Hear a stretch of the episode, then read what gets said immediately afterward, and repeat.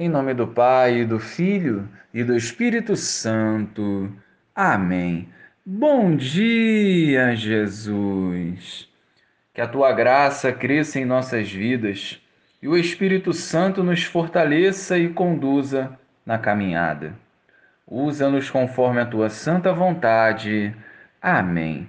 Naquele tempo, Jesus disse a Tomé: Eu sou o caminho, a verdade e a vida. Ninguém vai ao Pai senão por mim. Se vós me conhecesses, conhecerias também o meu Pai. E desde agora o conheceis e o vistes.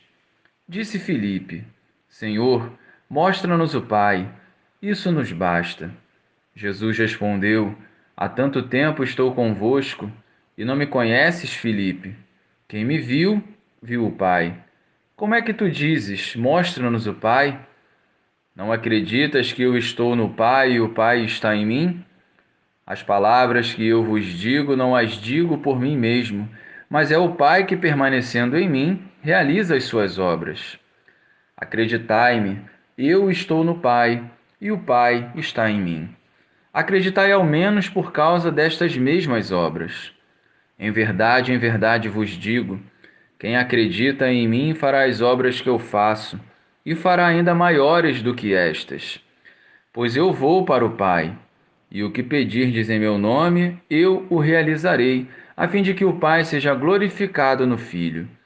Se pedirdes algo em meu nome, eu o realizarei.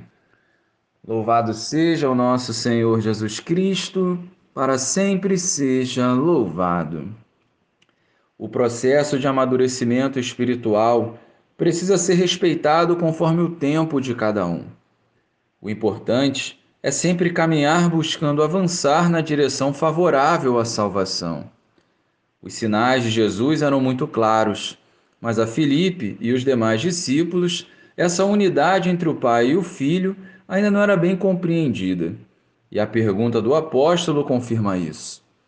Quantas vezes igualmente duvidamos das coisas relacionadas ao Senhor? Jesus nos atrai principalmente por ser o rosto humano de Deus, que se fez homem por amor e para nos salvar. Enquanto não assimilarmos a profundidade do amor de Deus, facilmente vamos desviando do caminho e nos escravizando ao mundo. O caminho, a verdade e a vida é Jesus. Nós não precisamos de mais nada para vivermos em paz e na verdadeira alegria.